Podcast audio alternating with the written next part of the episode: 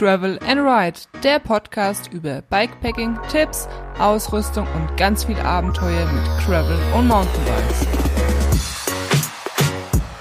Hallo liebe Abenteurer, hier ist die Caro. Schön, dass ihr wieder dabei seid bei einer weiteren Podcast-Folge. Und ähm, heute geht es um das Thema Wildcampen. Und äh, ja, ich bekomme immer wieder viele Kommentare über dieses Thema.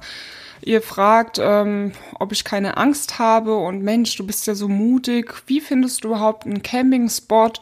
Und ist es nicht verboten, in Deutschland wild zu campen? Auf diese ganzen Punkte werde ich heute eingehen. Aber vorher möchte ich euch ähm, ja über ein kleines Mini-Abenteuer erzählen, das ich letztens mit meinem Freund unternommen habe.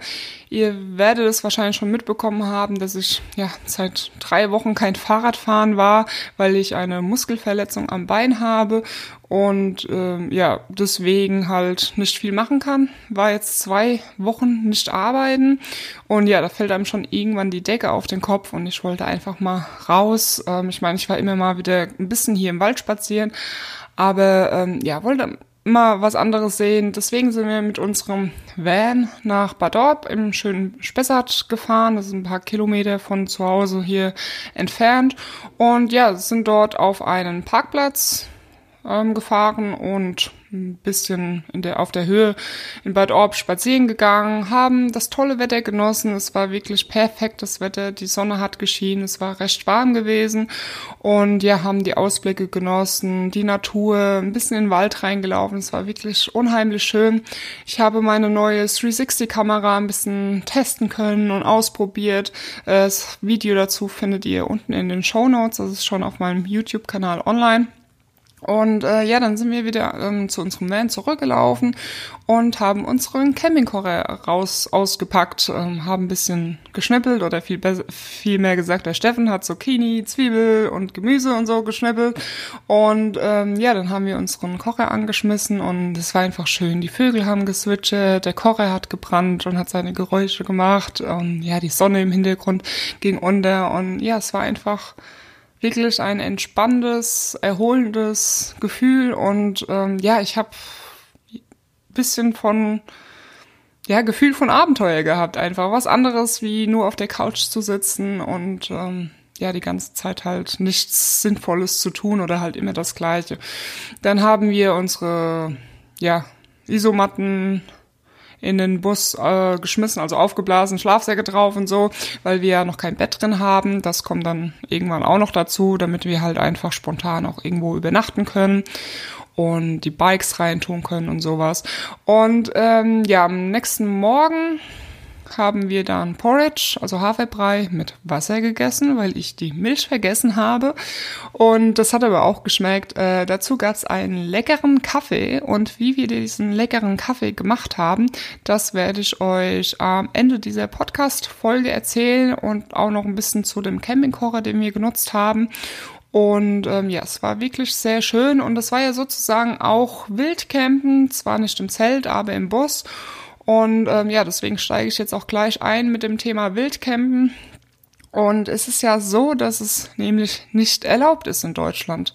Man darf nicht einfach mit einem Zelt im Wald schlafen, ähm, ja, weil es einfach verboten ist. Allerdings gibt es eine Grauzone und die sagt, man darf zum Beispiel mit einem Schlafsack, oder was heißt mit einem Schlafsack, man darf campieren zum Beispiel jetzt mit einem Schlafsack äh, oder einem Tarp. Ein Tarp ist so eine, so eine Zeltplane, die man halt ähm, sozusagen über den, den, den Schlafsack spannen könnte, damit man nicht nass wird. Ähm, und das zählt halt unter Campieren. Das machen halt auch die, die Angler, wenn sie mehrere Tage an einem Spot sind. Ähm, und ja, den kann man sozusagen nichts anhaben, weil sie halt nur campieren. Allerdings, ähm, ja, weiß man nicht, oder spricht man nicht von einem Ze Zeitraum oder wie lange halt man campieren darf. Und daher ist es halt irgendwie eine Grauzone. Und ähm, ja, das ist sozusagen eine Möglichkeit, wild zu campen, das nicht ganz verboten ist. Ähm, eine weitere Möglichkeit, wie man wild campen kann, ist auf sogenannten Trekkingplätzen. Die gibt's fast, glaube ich, in allen Bundesländern mittlerweile. Und äh, da kannst du dir online auf deren Seite, Seite, also Homepage, kannst du dir ein Ticket kaufen. Pro Zelt kostet das, glaube ich, 10 Euro und darfst maximal zwei Nächte dort bleiben. Und ich habe letztens auch in meiner Gegend hier einen Trekkingplatz entdeckt. Und ja, der war mitten im Wald gewesen. Wahrscheinlich sind die meisten mitten im Wald. Und ähm, ja, es gab eine Feuerstelle, Feuerholz sogar, eine Toilette, ähm, ein Tisch natürlich.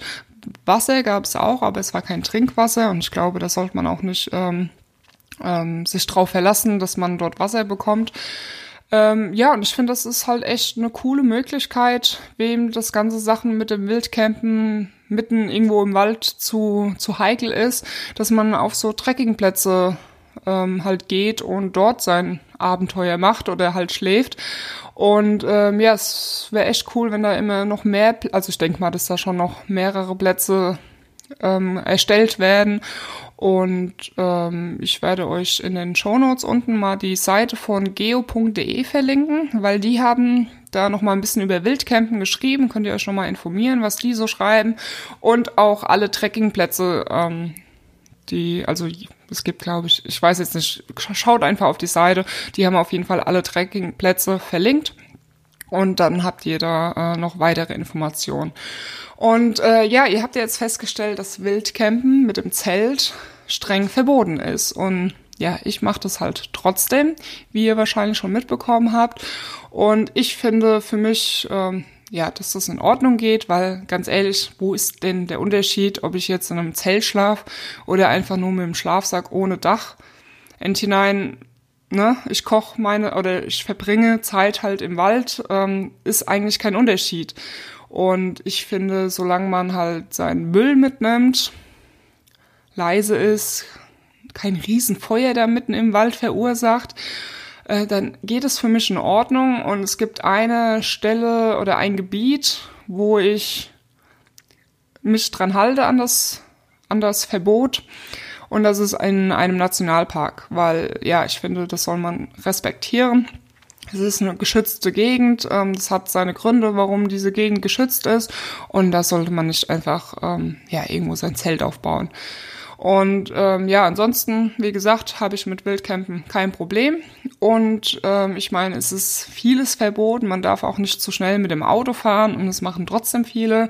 Man darf mit 15 keine Zigarette rauchen. Ich habe es trotzdem gemacht.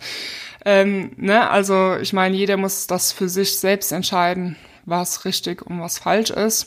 Generell ähm, ja, werde ich mich nicht erwischen lassen, weil ich immer mir einen Platz suche, äh, wo mich halt niemand findet, schon alleine wegen meiner Sicherheit. Und ähm, deswegen möchte ich jetzt auch mal drauf eingehen, wie ich mir so einen Wildcamp-Spot mitten im Wald suche und euch da ein paar Tipps gebe. Und äh, es fängt schon bei, zum Beispiel schon an bei der Zeltwahl. Wenn ihr ein neongrünes, leuchtendes Zelt habt und das irgendwo mitten im Wald aufstellt, dann äh, sieht man oder erkennt man von weitem, dass da irgendwas, irgendwas äh, ist, dass halt jemand da sein Zelt aufbaut. Äh, daher habe ich mich entschieden, ein äh, khaki-grünes Zelt zu kaufen, damit ich halt einfach so gut wie es geht unsichtbar bin. Ähm, das Weitere ist, wenn ihr nach einem Spot sucht, dann geht davon aus, dass ihr Zeit braucht. Also ihr könnt nicht erwarten, wenn ihr um 20 Uhr anfangt, euch einen Spot zu suchen, dass ihr direkt einen findet. Ich meine, klar, manchmal hat man Glück, aber oft dauert es einfach ein bisschen Zeit und am Anfang braucht ihr da auch ein bisschen Übung. Also nehmt ein bisschen mehr Zeit in in, in Planung, als ihr das vielleicht irgendwann später macht, weil man muss einfach so, ja, die Variante für sich rausfinden, wie und ja, wo man das am besten ähm, anstellt. Und ich mache das halt meistens so, äh, dass ich irgendwo reinlaufe. Also du wirst nicht mit dem Fahrrad direkt einen Spot erreichen, wo du schlafen kannst. Ähm, meistens laufe ich irgendwelche Pfade entlang oder irgendwelche breite Wege, wo diese, diese Forstmaschinen rausgekommen sind, die da irgendwann mal reingefahren sind. äh, lauf da ein bisschen rein und schau, ob ich halt eine flache Stelle finde, wo auch in der Nähe kein Hochsitz ist und vor allen Dingen auch keine Wildsausspuren, weil wenn alles voller Spuren ist von Tieren, dann habt ihr sicherlich keine ruhige Nacht. Und ähm, ja, ihr müsst da einfach, wie gesagt, ein bisschen üben. Ich kann euch da jetzt kein, kein genaues Bild zeigen oder erklären, ähm, was, wie, was nach einem guten Spot aussucht, äh, aussieht. Ähm, ich kann nur ein paar Empfehlungen euch geben, wie ich das Ganze halt handhabe. Und ähm, ja, genau. Also ich gucke dann halt immer, dass, wie gesagt, keine Wildsauspuren irgendwie in der Nähe sind. Ähm, dann natürlich nicht direkt am Forstweg, wo Leute abends irgendwie noch mal langlaufen um mit dem Hund Gassi zu gehen. Es sei denn, es ist irgendwo mitten im Wald. Selbst wenn da eine Hütte ist, könnt ihr da vielleicht schlafen, wenn ihr wisst, dass da keine Autos irgendwie abends entlangfahren oder noch Leute entlanglaufen. Ähm, weil in so einer Hütte, sage ich mal, ist es ja auch dunkel, wenn man da reinschaut. Und wenn ihr ein grünes Zelt habt zum Beispiel, dann sieht man das sowieso nicht. Ich meine, ihr könnt natürlich auch das Zelt weglassen, aber ich bin ein Fan davon, trotzdem mein Zelt aufzubauen, auch wenn ich in der Hütte schlafe. Ähm, erstens, weil dann keiner erkennen kann, dass ich eine Frau bin. Zweitens, weil ähm, ja es mir einfach nochmal Schutz gibt, ein bisschen Wärme ist, gerade bei kalten Nächte. Und ähm, ja, wegen den Mücken. Ne? Wenn ich jetzt einfach so meine Matte und meinen Schlafsack da rein haue in die Hütte, dann haben die Mücken äh, freie freie, freien Zugriff auf mich und können an mein Blut ran. Und deswegen baue ich immer mein Zelt auf. Und äh, ja, wenn man am Abend an so einer Hütte, also falls der Jäger irgendwie an so einer Hütte vorbeifährt, äh, kann man da nichts sehen. Aber wie gesagt, diese Hütte muss dann, wenn schon irgendwie mitten im Wald sein, wo ihr wisst, dass da niemand entlangkommt. Ich habe zum Beispiel im Januar, habe ich auch in der Hütte geschlafen. Also es war im Winter, ne, Januar. Und die war eigentlich an einem sehr äh, offensichtlichen Spot. Also da sind abends auch noch Leute und so vorbeigelaufen. Aber ich habe halt dann gewartet, bis es dunkel war und habe dann mein Zelt aufgebaut, weil äh, ja im Winter, wenn es kalt ist, läuft da abends keiner mehr entlang. Das ist äh, im Winter ein bisschen anders wie im Sommer. Ähm, ja, dann schaue ich, dass ich ähm, Handyempfang habe an diesem Spot, wo ich bin damit ich einfach äh, ja auch Sicherheit habe, dass jemand weiß, oder besser gesagt, ich kann jemanden erreichen, wenn irgendwas passiert. Und dann teile ich immer noch meinen ähm, Standort, meistens über WhatsApp mit jemandem und mache dann eine Vereinbarung irgendwie, wenn ich mich bis früh um 7 Uhr nicht zurückgemeldet habe, dann ähm, ist mir wahrscheinlich irgendwas passiert. Ähm, ja, das ist eigentlich so was man, was ich auf jeden Fall für die Sicherheit empfehlen kann, egal ob jetzt Mann oder Frau. Ähm, dann kann man natürlich auch sein Zelt einfach ganz spät aufbauen, also wenn es anfängt zu dämmen, damit man einfach sicher geht, dass halt niemand mehr vorbeikommt. Ich meine, manchmal passiert es mir auch, dass ich keinen geeigneten Spot finde und dann irgendwie einen Platz habe, wo halt ständig Leute vorbeikommen. Und dann mache ich das aber so, dass ich ein paar Meter, ein paar hundert Meter weiter irgendwo dann halt was koch und mich fertig mache. Also was heißt fertig machen, mich ein bisschen wasche mit meinem Wasser, was ich dabei habe, halt mir was zu essen zubereite und ähm, dann erst zu diesem Campingspot gehe, damit ich halt möglichst wenig, wenigst möglich wenige Zeit an meinem Campingspot verbringe und halt direkt Zelt aufbaue und schlafe und halt am frühen Morgen, frühen Morgen auch recht schnell wieder verschwinde. Und ähm, genau. Eine weitere Möglichkeit, äh, gerade wenn man vielleicht auch ein bisschen Schiss hat, was das Wildcampen angeht, also jetzt nicht wegen der Sicherheit, sondern wegen, ja, weil es halt illegal ist, dann kann man natürlich auch einen Besitzer fragen. Ähm, Gerade auf dem Land ähm, findet man ja schon sehr große Häuser oder was heißt große Häuser, Häuser mit großen Grundstücken, wo vielleicht auf der einen Seite das Haus steht, auf der anderen Seite steht der Trecker mit Heuballen und Scheune und keine Ahnung. Und abends ist es ja meistens so im Sommer, dass die, die Kinder noch draußen spielen oder generell halt die Leute draußen sind. Und ähm, ja, da habe ich ja auch schon mal gefragt, hier ähm, ist es okay, dass ich hier hinten auf eurem Feld schlafe oder auf eurem Grundstück. Und da habe ich bisher noch nie ein Nein bekommen. Teilweise habe ich sogar noch Abendessen äh, angeboten bekommen und ich darf die Toilette benutzen. Und Toilette ist natürlich auch so ein Ding. Ähm, ich versuche natürlich nicht groß hier meine Geschäfte in den Wald zu machen, weil dann sollte man eigentlich eine Schaufel dabei haben, dass man sein Geschäft halt wieder vergräbt. Ich mache das halt so, ich meine, Deutschland, wir haben so viele Ortschaften, wo auch äh, Supermärkte sind und Cafés und keine Ahnung. Ähm, außer man ja, fährt irgendwo in der Pamba, ich meine, das ist mir auch schon passiert. Ähm, aber Gaststätte gibt's halt auch an vielen Ecken und da gucke ich halt immer, dass ich da vorher nochmal auf Toilette gehe oder ähm, zuschaue, dass ich am frühen Morgen, Morgen da halt schnell hinkomme. Und äh, ja, wenn man halt einen Besitzer fragt, ähm, ob man da halt auf dem Grundstück schlafen kann, ist es natürlich ein riesen Vorteil, dass man da einfach nochmal die Toilette benutzen kann. Und man ist halt auch auf der sicheren Seite, dass man nicht äh, illegal am Wildcampen ist.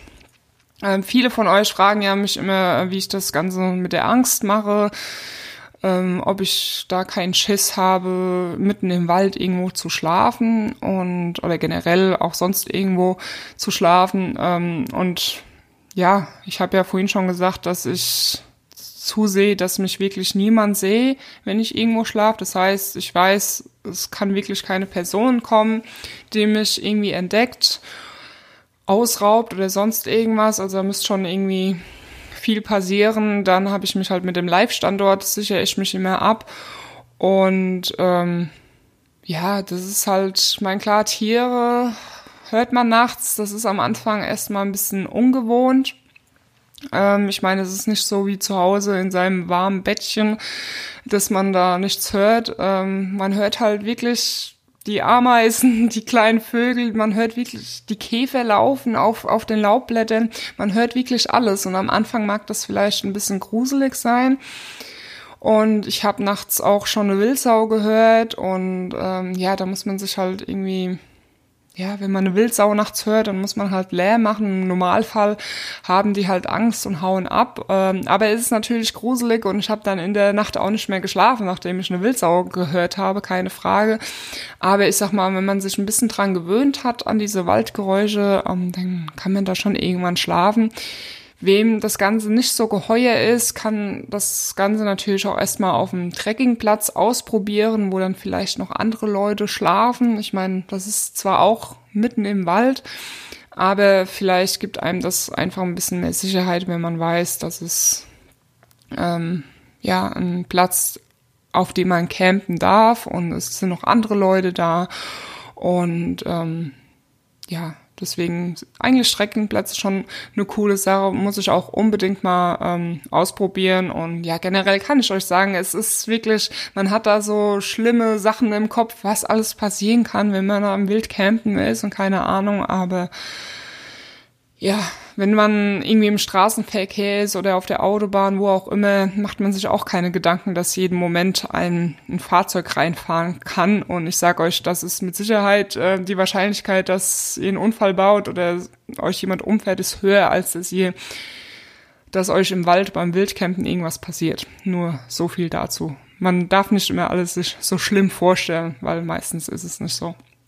Ähm, ja, das nächste Thema ist, wir haben ja gerade so eine Krise, Corona. Und ähm, ja, sollte man jetzt zurzeit campen, weil eigentlich sind ja touristische Unternehmungen untersagt. Und ähm, ja, auch da wieder, es ist verboten. Aber ja, ich glaube, jeder sollte für sich selbst entscheiden, was einem gerade gut tut. Ich habe auch mal aufgehört, andere zu beurteilen, ähm, weil zum Beispiel habe ich auch schon Leute im Wald in Gruppen laufen sehen, zu dritt oder zu viert und habe mir gedacht, Mensch, ähm, es ist doch Kontaktverbot, warum haltet ihr euch nicht dran? Aber ähm, ja, ich kenne ja die Hintergründe nicht. Vielleicht ähm, wohnen die vier in einer WG oder was auch immer. Ich meine, Enthinein, wir können nur für uns selbst sorgen. Schaut alle nach euch selbst, was ihr in dieser Zeit am besten machen könnt, damit ihr niemanden ansteckt oder euch anstecken lässt. Und ähm, ja, ganz ehrlich, wenn ich im Wald eine Nacht schlaf, gefährde ich niemanden. Und ich finde, das ist im Moment äh, das Wichtigste, was man tun kann.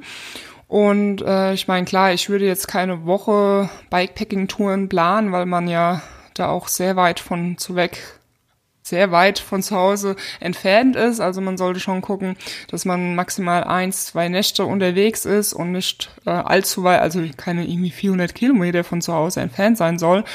Und ich denke, dann ähm, geht es auf jeden Fall in Ordnung. Und ähm, ganz ehrlich, bevor jemand zu Hause in Depression verfällt, weil er ähm, ja, einen ganzen Tag zu Hause ist, weil er vielleicht arbeitslos ist, was der Geier, dann lieber in den Wald äh, gehen und eine Nacht dort schlafen, wenn es einem halt gut tut und dann passt es doch. Und ähm, ja, ich bin halt auch eine Person, wenn ich nicht genug Abenteuer bekomme, dann fällt mir die Decke auf den Kopf und ähm, ja, deswegen, sobald ich wieder Fahrrad fahren kann, ähm, dann werde ich auch mal im Wald schlafen und ähm, ja, habe da kein Problem damit. Wenn ihr noch irgendwelche Fragen zum Wildcampen habt, weil für mich ist es halt schon so mittlerweile selbstverständlich, dass mir vielleicht ein paar Sachen einfach nicht einfallen, die euch vielleicht noch interessieren oder ihr keine Ahnung habt, dann schreibt mir gerne eine E-Mail an mtbtravelgirl@gmail.com oder lasst eine iTunes, eine 5-Sterne-iTunes-Bewertung da und äh, könnt ihr mir auch eine Frage reinschreiben oder ich sag mal, es gibt ja genug Möglichkeiten, mich zu erreichen, denke ich. Ähm, dann äh, kommen wir nämlich auch schon zu den Produkten der Woche. Normalerweise habe ich ja immer nur ein Produkt, aber diesmal habe ich zwei Produkte und einmal ist es mein Trangia Spiritus Kocher, mit dem wir auch ähm, bei diesem Mini-Abenteuer mit dem Van gekocht haben. Und den habe ich ja jetzt schon ein paar Wochen und ein paar Mal gekocht. Ich bringe ja einmal im Monat ein Kochvideo raus auf meinem YouTube-Kanal. Ähm, und ich bin einfach begeistert von diesem Kocher. Spiritus-Kocher macht mir Spaß. Die Töpfe sind groß genug, damit mein Freund auch satt wird. Und äh, ja, es ist einfach eine coole Sache. Wir wollten eigentlich ähm, noch so ein Hobo ausprobieren, wo man so kleine Stöckchen reinschmeißt und ein kleines Feuerchen macht. Und da kann man nämlich auch den Spirituskocher reinstecken oder reinstellen. Aber da es ja die letzte Zeit recht trocken war, also die letzten zwei Wochen, jetzt hat es ja ein bisschen geregnet, ähm, wollten wir da jetzt kein offenes Feuer machen und haben halt nur den Spirituskocher mit diesem Windschutz, was dabei ist, äh, genutzt. Ähm, das heißt, wir werden das irgendwann anders mal ausprobieren. Und ähm, jetzt am Frühstück gab es dann ja leckeren Kaffee, wie ich schon erwähnt habe. Und ähm, der Steffen ist jemand, der kann oder möchte ohne guten Kaffee nicht den Tag starten. Ich bin da eher anders, also ich trinke eigentlich nur am Wochenende Kaffee und ähm, ja, löslichen Kaffee kommt für Steffen halt auch nicht in Frage. Und deswegen hat er äh, diesen Aeropress Go gekauft, mit dem man recht leicht guten Kaffee produzieren kann. Also man hat hier diesen gemahlenen Kaffee und presst es dann irgendwie so durch und ähm, ist recht schnell gemacht. Und das ganze Teil, wenn man ein paar Sachen weglässt, wiegt 130 Gramm. Und das finde ich absolut, ähm, ja, angemessen, um das zusätzlich auf einer Bikepacking-Tour mitzunehmen, damit man halt guten Kaffee hat und keinen krumpeligen Freund dabei hat. Ähm, und selbst ich als Nicht-Kaffee-Chunky muss sagen, dass der Kaffee wirklich sau lecker schmeckt. Also wir haben jetzt selbst äh, schon am Wochenende ähm, zu Hause mit diesem Kaffeeteil, Gerät, wie auch immer ich das jetzt nennen möchte, ähm, Kaffee gemacht und ähm, ja, weil es einfach lecker ist. Anders als wenn man jetzt bei der Maschine einfach nur schnell das Knöpfchen drückt. Und ähm, am Wochenende kann man das absolut auch zu Hause machen. Und ähm, ja, sehr lecker der Kaffee. Und äh, ja, ich glaube, ich bin ganz froh, wenn wir da auf Bikepacking-Touren dann auch guten Kaffee trinken können. Ähm, werde ich euch unten in den Show Notes verlinken, den Trangia-Kocher und den Aeropress. Könnt ihr euch mal anschauen. Oder halt im Video habe ich äh, das Ganze auch gezeigt. Ähm, und weil's, weil wir es gerade, oder ich es von Verpflegung habe, äh, ich habe euch ja letztens von dem Gravel Podcast erzählt. Das ist der Pascal von Gravel News. Und ja, der erzählt halt viel über Gravel Bike und Co. Und ich bin in seiner nächsten Podcast-Folge auch mit am Start. Und ich glaube noch drei andere Leute, Typen, Männer. Und wir reden über, ja, Verpflegung, welche Arten zum Kochen gibt es, was essen wir unterwegs, wo bekomme ich äh, Trinkwasser her und ja, alles, was halt so mit Verpflegung zu tun hat. Und das Ganze wird ein Live eine Live-Show sein sozusagen. Ähm, ihr könnt Kommentare schreiben und wir können die in dieser Show dann gleichzeitig halt beantworten.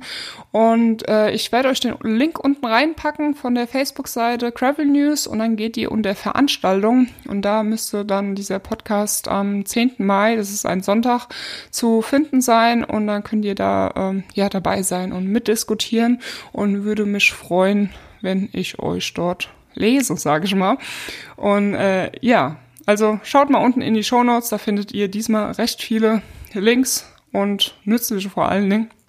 Ähm, und ja, bis dahin würde ich sagen, wir hören uns hoffentlich am Sonntag im Gravel Podcast oder halt dann irgendwie in den Videos sehen wir uns oder sonst irgendwas. Bis dahin schwing ich aufs Bike und Gravel.